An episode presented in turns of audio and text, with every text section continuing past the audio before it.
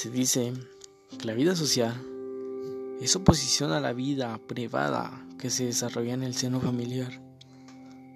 Y dice que pues se refiere a las actividades que realiza el ser humano en el ámbito de la esfera pública. Quiere decir que se vincula a su interactuación en contacto con otras personas en la sociedad. Ningún ser humano carece de vida social ya que todos, en menor o en mayor medida, nos relacionamos con el entorno circundante. La vida social se rige por normas y usos sociales que determinan los comportamientos y dinámica social.